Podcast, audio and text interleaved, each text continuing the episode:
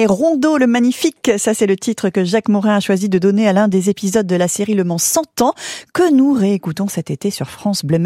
Pilote, démarrez vos moteurs. Quatre ans après la troisième et dernière victoire de Matra, Alpine Renault signe un nouveau succès 100% tricolore avec la victoire de Josso et Pironi en 1978. Mais d'autres visent une victoire sartoise. C'est le projet un peu fou mais porté avec détermination par Jean Rondeau. Né au Mans, Jean découvre la ronde magique à 3 ans, lors de la reprise de la course après-guerre en 1949.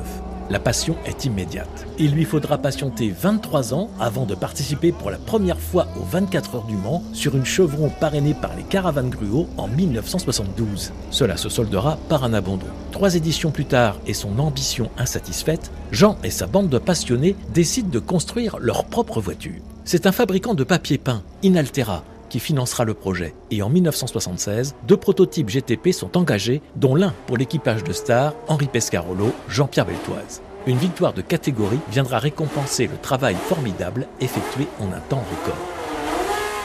Les Inaltera, devenus Rondeau, remporteront à nouveau leur catégorie les trois années suivantes. Pour 1980, la Porsche de Jackie X est donnée favorite. Et pourtant, l'artisan constructeur de Champagné vaincra l'ogre de Stuttgart à l'issue d'une course à rebondissement et pleine de pièges. Le course était vraiment apocalyptique dans la mesure où la piste était un véritable lac. Jean Rondeau, interrogé pour le film officiel de la série. Les deux voitures qui sont percutées parce qu'il n'y avait aucune visibilité. Euh, il y avait 10 mètres maximum de visibilité, alors à 300 à l'heure, euh, j'ai choisi ce qui me paraissait le plus sympathique euh, pour taper dedans. C'était un élément de carrosserie qui était là et je crois que j'ai bien choisi, sinon on ne serait pas là. Même si elle n'est pas épargnée par les ennuis, la Rondeau de Josso et Rondeau s'en sort mieux que la Porsche. Et le numéro 16 noir se retrouve en tête avec une confortable avance en vue de l'arrivée.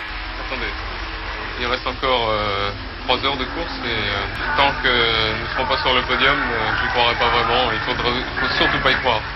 Malgré des têtes à queue et des arrêts que l'on croyait définitifs, ainsi qu'un rythme de course réduit, le Normand et le Manceau remportent la 48e édition des 24 heures du Mans. On trouvera encore des rondeaux au Mans jusqu'en 1988. Quant au pilote, il terminera deuxième en 1984 sur une Porsche. Jean Rondeau décédera percuté par un train au passage à niveau de Champagné en décembre 1985. Il reste à ce jour le seul pilote à avoir remporté les 24 heures du Mans sur sa propre voiture. Ce ne pouvait être qu'un Sartois.